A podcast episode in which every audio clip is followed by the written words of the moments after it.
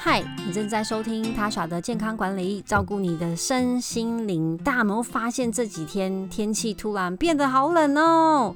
因为呢，在二零二一年的十月二十三日，我们正式的进入了二十四节气当中的霜降。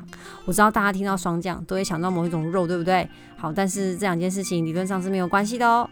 啊，霜降呢是秋天的最后一个节气，也代表着冬天的开始，所以大家应该已经可以感觉到阵阵的凉意。我是觉得好像已经直接进入冬天了啦。我在前几天就发现，哎，怎么突然变这么冷？我不知道大家有没有跟我一样的感觉，就是可能前一前几天才前一天可能还很热啊，中午有到三十几度啊，就突然就到了二十度，而且绵绵的阴雨就又湿又冷，更感觉到说，哦，冬天真的已经来了。那俗话说呢，好，一年进补不如，就是专注在霜降，不如补霜降。一年补透补透透，不如补霜降，就代表说，哎，这个节日呢是非常适合进补的哦，可以说是养生的重要一个时机点。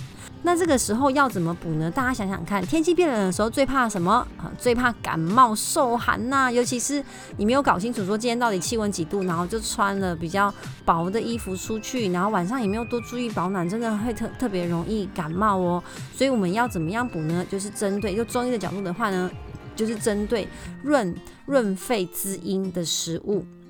其实呢，秋天本身是干燥的，那在呃，你的空气干燥的时候，身体本来就容易上火，所以要注意，其实辛辣的东西在这个时候不要吃太多。虽然我知道吃辣会觉得哎暖暖热热的，真是这个时候要要注意，就是辛辣的食物真的暂时先不要吃太多。然后呢，多吃一些润肺、可以补益生津的食物，像是梨子、水梨、好芝麻、蜂蜜、莲藕跟山药，还有白萝卜。像我妈最近真的家里厨房出现了非常多的莲藕、山药跟白萝卜，因为是这个是当季的。食食物，而且呢，啊，煲汤非常的好喝，就是加排骨，加一点盐巴，加一点姜，我妈还会加一点米酒啦，哈，她个人的习惯就会超级无敌好喝。然后你还可以加入一些像白果或是川贝，好，依照个人的口味的喜欢，好像白果白果也是我妈非常喜欢加，还有莲子。这是我我妈非常喜欢的配方，其实这样煮汤非常的好喝，而且很方便。那又又又因为是当当季的呃食物，其实价格也都算是蛮可以接受的。那这些食物呢，对于我们的啊肺部都有保养的功能。那在早上跟晚上的时候呢，会特别冷，气温会特别低，会低于二十度哦。所以如果你会一早出门的话，一定要多穿一些衣服。好，就穿一些方便穿脱的外套，稍微有点厚度的，也不能太薄。加上你在外面行走的时候，然后风又大，对不对？最好是头也可以包起来，所以可以戴帽子。可能这时候戴毛帽有一点夸张，但我觉得可以戴那种呃像鸭舌帽啊，或者说那种呃薄的帽子，可能也好看的。好，但是也可以保暖我们的头部。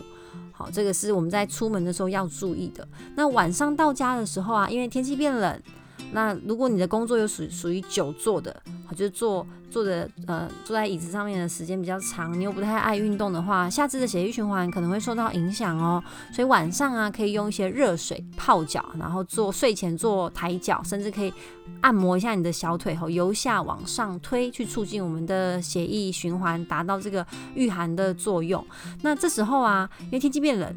如果本身末梢神经不是这么灵敏的，像老人家好，或是糖尿病的患者，要注意穿的鞋子好，不要穿那种硬底或是会磨脚的鞋子，因为这时候如果有受有受伤有伤口的话，他可能很晚才会发现，那伤口可能会变得比较严重。尤其是本身已经有末梢神经病变的糖尿病患者，真的要特别的注意。啊，老人家也是，因为他们的末梢神经本来就没有这么的啊灵敏。好，尤其天气又变冷了，好，是不是很多人就手脚都会冰冷，你的感觉就更不灵敏了。所以要注意哦，可以其实可以呃穿一些柔软的袜子，然后鞋子换的比较宽松，跟不要穿硬底鞋，穿比较合脚的柔软的啊鞋子。如果要去运动，就更要注意哈，要穿运动鞋，要穿适合的鞋子，好避免啊脚。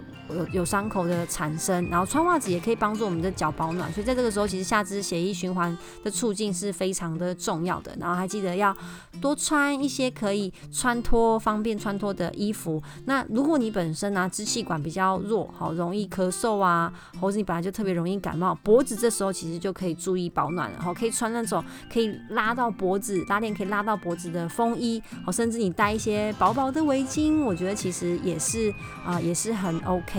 那在这个时候啊，大家觉得，哎，天气冷冷凉凉的，好适合睡觉哦？甚至你可能会觉得，我好像特别容易累。好，这个不是错觉哈，这个我们叫做呢秋天的疲乏、秋乏。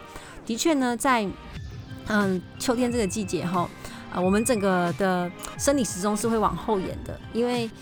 日日出的时间变晚了，日落的时间变早了，所以整个白天好，我们接收到日晒的时间真的是变短的。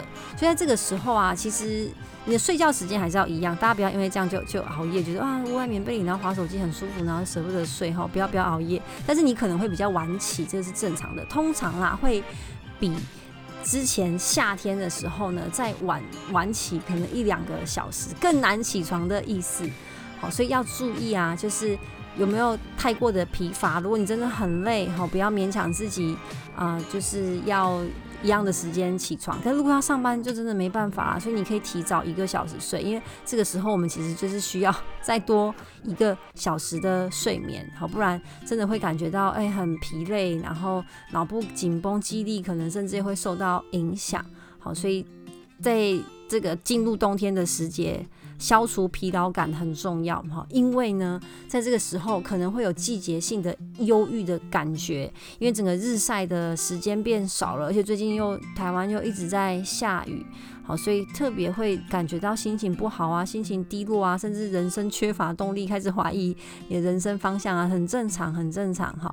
所以可以抓紧哈，如果看到现在有一些太阳阳光的话，可以多在户外呢晒晒太阳。像我看到今天啊，我我现在是二十四号哈，我是礼拜日晚上的时候录这一集，我今天发现呢。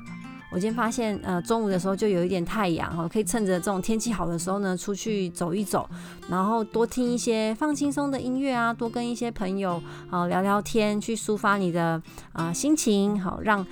压力哈可以减少，因为这时候真的特别心情会特别容易低落。那如果你本身真的有季节性的抑郁症的话，哈有 SAD 的话啊，可以如果觉得有需要的话，可以回诊哈，就回归你原本的医疗，因为这是季节性的，你没有办法控制的，这不是你的错，只要可以维持在一定的水平上哦就好，好不要呃让自己就是困在一个低潮的漩涡，因为这样会影响到我们的生活。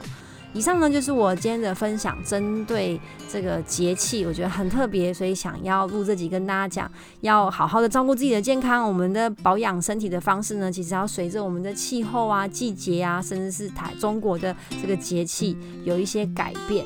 好，因为预防感冒其实非常的重要。如果这个时候感冒，真的好多事情都不太能做哦，所以大家一定要维持健康哦。以上就是我们的这一集，下次见啦，拜拜。